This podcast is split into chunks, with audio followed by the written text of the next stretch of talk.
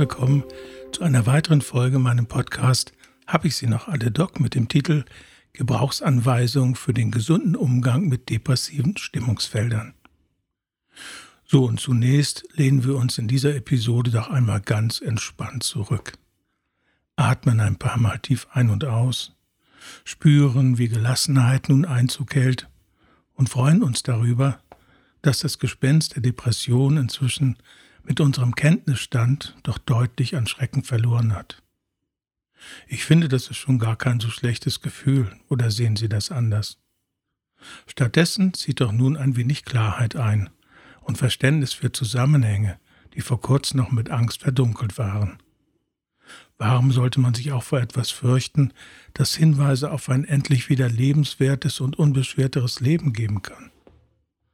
So konnten wir doch mit einigen Mythen aufräumen, die seit jeher mit der Depression und ihrem Umfeld sehr verbunden sind. An erster Stelle möchte ich klar das Märchen setzen von der Heimtücke, dem Überfall und dem Erscheinen aus dem Nichts. Denn Sie wissen nun, die Depression kommt niemals aus dem Nichts. Die Depression meldet sich sehr rechtzeitig an. Das geschieht zunächst mit sehr leisen Hinweisen, die dann aber mit der Zeit immer deutlicher werden. Es vergehen meistens viele Monate, mitunter sogar Jahre, bis die Botschaften dann wirklich nicht mehr zu überhören sind. Ich habe in mehr als 30 Jahren ärztlich-therapeutischer Tätigkeit mit insgesamt mehr als 25.000 Sitzungen kein einziges depressives Zustandsbild gesehen, bei dem diese Entwicklung nicht gefunden werden konnte. An zweiter Stelle steht das Missverständnis, die Depression käme aus dem Nichts, ohne einen erkennbaren Grund. Denn das ist mitnichten der Fall. Wie Sie bereits an einigen Beispielen in diesem Podcast hören konnten, gibt es immer und ausnahmslos einen Hintergrund. Ein Spannungsfeld, Konfliktfelder, die bis dahin unbeachtet blieben, auch das habe ich niemals in all den Jahren anders finden können. In der Literatur wird zwar auch die endogene Depression beschrieben, die also gleichsam von innen heraus, erblich oder sonst wie bedingt ohne äußeren Einfluss auftreten soll. Mir ist in all der Zeit niemals eine derartige Form begegnet, selbst wenn es diese Form der Depression also gäbe, so scheint sie nach meinen jahrzehntelangen Erfahrungen eher ein Einzelfall zu sein oder jedenfalls nur sehr selten aufzutreten. Bei den Menschen, die mit einer solchen Diagnose in meine Therapie gekommen sind, fand sich ausnahmslos ein Hintergrund wie vorab beschrieben. Nur lag der oft durch viele Jahre des Verbergens, des Unterdrückens und Verdrängens oder durch die Vernebelung mit Psychopharmaka sehr schwer zugänglich im unbewussten Bereich abgelegt. Aber es war immer möglich, mit der entsprechenden gemeinsamen Arbeit dieses Dunkel mit Licht zu erfüllen. Auch an dritter Stelle unserer Mythenliste steht ein Missverständnis. Denn die Annahme, man sei einer depressiven Stimmung oder seiner Depression komplett und hilflos ausgeliefert, ist schlicht und einfach falsch. Denn natürlich wird es Momente und Situationen geben, wo man einfach nur aushalten kann, weil akut nichts mehr zu ändern ist. Bei einem Todesfall gilt es, den Schmerz über den Verlust auszuhalten in der ersten frühen Phase. Ob man will oder nicht, wird aber nicht gefragt. Und wenn man in einem dunklen Loch für die ein oder andere Stunde im depressiven Sumpf versinkt, so gilt es, das mitunter auszuhalten.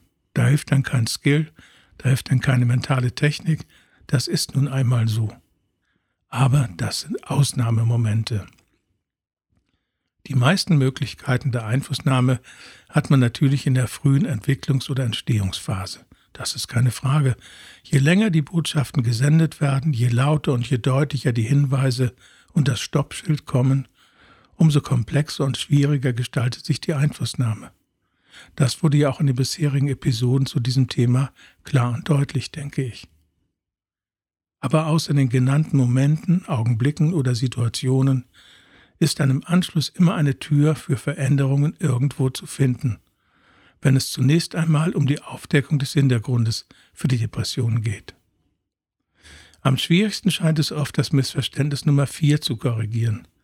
Die Annahme, die Depression sei mein Feind. Die Depression will mir schaden.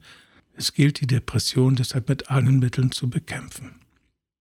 Sie wissen zwar, dass man der Depression mit dieser Vermutung sehr bitter Unrecht tut. Auf der anderen Seite aber fühlt man sich ja auch gelähmt, gefesselt, antriebslos und dunkel. Und das ist auch zweifelsohne nicht besonders angenehm, um es einmal milde auszudrücken. Aber, und das ist nun einmal so, wurden die leisen Botschaften aus welchen Gründen auch immer lange überhört oder fanden keine angemessene Reaktion, warum auch immer. Um auf diese Fehlentwicklung nach der eigenen inneren Beurteilung ihrer Seele hinzuweisen, blieb der Depression nichts anderes übrig, als deutlicher zu werden. Denn sie ist schließlich nur besorgt um ihre seelische Gesundheit und möchte unbedingt, dass die Spannungsfelder vermeiden, Konflikte lösen oder Probleme aus dem Wege räumen, die ihnen und ihren Organen auf Dauer schweren Schaden zufügen könnten. Dieses Wissen zum Verständnis der guten Absichten der Depression hilft theoretisch sicher weiter. Wenn man sich aber mies und dunkel nur noch fühlt, braucht es Zeit und Übung, um neben dem Verstand auch das Gefühl von dieser grundsätzlichen guten Absicht depressiver Hinweise zu überzeugen. Allerdings bringt diese Überzeugungsarbeit einen wunderbaren Effekt hervor. Die Depression verliert auch ihren letzten Schrecken und weicht wieder einer sicheren Lebensführung und einem sehr guten, gelassenen Gefühl bei der Gestaltung des Alltags. Bitte gehen Sie bei dieser Arbeit freundlich und wertschätzend mit sich um. Das haben Sie verdient. Und nehmen Sie sich bitte die Zeit, die dafür nötig ist, und das wissen nur Sie ganz allein. Wenn es uns gelungen ist, mit den genannten Mythen hier einmal aufzuräumen, ist von damit ein depressives Zustandsbild natürlich nicht beendet. Aber das Wissen um diese Zusammenhänge bildet ein sicheres Fundament und eine sehr gute Basis, um darauf ein neues Gebäude zu errichten, unter dem Motto Depression ist keine Einbahnstraße, der Weg, der führt zurück, und daran gibt es keine Zweifel.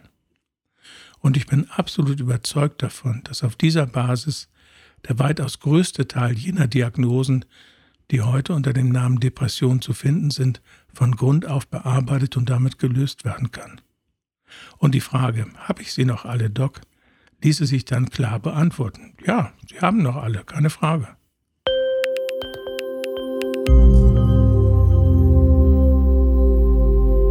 Und nach der Theorie der Mutter aller Klarheit und aller Veränderung geht es nun an die Umsetzung unseres neuen Wissens. Zeigen wir der Depression, dass wir ihre Botschaft verstehen und ihr bemühen, uns zu einem bekömmlichen Leben zurückzuführen. Und in diesem Zusammenhang erlaube ich mir, Sie noch einmal an die ersten Folgen dieses Podcasts zu erinnern, in denen es um die innere Wahrnehmung und unsere Gefühle ging und um den Umgang mit diesen wichtigen Botschaften aus der eigenen Mitte. Der Begriff der emotionalen Kompetenz wird Ihnen aus diesem Zusammenhang sicher noch in der Erinnerung sein. Der erste Schritt besteht also im achtsamen Umgang mit den Gefühlen, die anzeigen, dass sich etwas verändert hat in unserem Leben. Ich hatte in diesem Zusammenhang bereits beschrieben, dass Gefühle wie Unlust, Traurigkeit, Antriebslosigkeit, innere Leere dabei eine Rolle spielen können. Sollten also diese unangenehmen Botschaften nicht nur vereinzelt und kurz, sondern über einen Zeitraum von mehr als vier Wochen häufig zu finden sein, dann sollten Sie sich auf die Suche machen. Stellen Sie sich diese Gefühle einfach einmal vor, schließen Ihre Augen und spüren in sich hinein. Dann tauchen vielleicht auch schon Erinnerungen oder Bilder auf, in welchem Zusammenhang die Gefühle zu spüren waren. Es wird sich dabei wahrscheinlich stets um ähnliche Situationen handeln. Es kann sein, dass die Situation auch sofort klar ist, die eben eine solche Emotion hervorruft.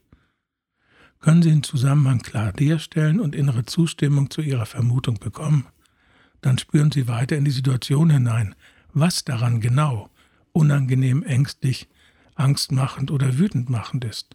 Das wird mitunter sofort möglich sein, mitunter auch hier erst nach einiger Übung.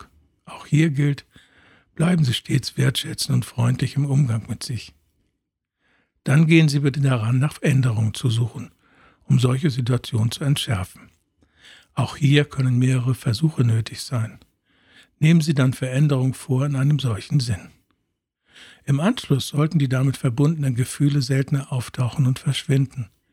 Ist das nicht der Fall, beginnen Sie wieder von vorn, bis Ihr Ziel erreicht ist.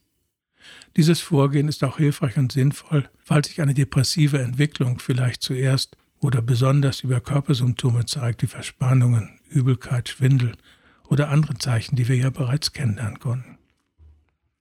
Haben Sie diese ersten Zeichen bereits lange überhört und spüren nun deutlicher depressive Veränderungen, wenn also die Botschaft schon lauter geworden ist, kann es sein, dass Sie nicht direkt zum Ziel kommen auf dem beschriebenen Weg. Dann ist es erforderlich, sich Zeit zu nehmen, einen Ort der Stille aufzusuchen und sich dann zu erinnern, wann zum ersten Mal in welchem Zusammenhang die Gefühle aufgetreten sind. Wenn Sie nach einigen Versuchen so den Hintergrund erkennen, geht es wieder wie vorher um die Ursachen, die Hintergründe. Das Vorgehen damit ist Ihnen ja jetzt schon bekannt. Vielleicht hindert Sie aber auch etwas daran, die Hintergründe zu erkennen. Da hilft es, wenn Sie herausfinden können, was Ihnen bei der Entdeckung Angst machen könnte. Handelt es sich um ein Beziehungsproblem, könnte ja die Angst vor Konsequenzen die Ursache sein. Spüren Sie einmal heraus, erinnern Sie sich, wann Sie zuletzt Angst empfunden haben und versuchen Sie dann, ob sich ein Zusammenhang herstellen lässt. Sind die Ursachen klar? Lassen Sie sich Zeit mit Veränderung. Denn nur weil Sie die Gedanken an die Spannungsfelder und Konflikte zulassen, muss ja nicht sofort gehandelt werden. Sie haben so viel Zeit, wie Sie wollen und bestimmen ganz allein, wann und was und wo und wie viel Sie verändern möchten. Nur denken Sie bitte daran, ungelöste Konflikte und Spannungsfelder werden ohne Zweifel die Depression veranlassen, deutlichere Botschaften zu senden. Und das lässt sich ja vermeiden. Diese Vorgehensweisen sind zu jedem Zeitpunkt einer depressiven Entwicklung möglich. Sollten Sie auf diese Weise keinen Zugang finden, ist beratende therapeutische Begleitung hilfreich, sinnvoll und erforderlich. Dabei rate ich sehr dazu, den Schwerpunkt dabei auf die Suche nach den Hintergründen und Zusammenhängen zu richten, um dann gemeinsam Lösungen zu finden, Wege, die herausführen aus der Depression. Ebenso dringend rate ich zu einem sehr kritischen Umgang mit antidepressiven Psychopharmaka. Denn die Wirksamkeit dieser Präparate liegt bei knapp 30 Prozent und damit im Placebo-Bereich. Die Nebenwirkungen sind aber ausgesprochen vielfältig und schwer. Zusätzlich wird ihre Wahrnehmung und es werden ihre Gefühle verändert und beides ist nicht sehr hilfreich beim Finden und Lösen von Hintergrundkonflikten. Und damit möchte ich in unserem Kontext, habe ich sie noch alle, Doc, die Perspektiven zu depressiven Veränderungen zunächst beenden. In den nächsten Folgen können wir uns über Sichtweisen und Zusammenhänge bei dem sogenannten Burnout-Syndrom austauschen, wenn Sie das möchten. Dann lade ich Sie herzlich gerne dazu ein.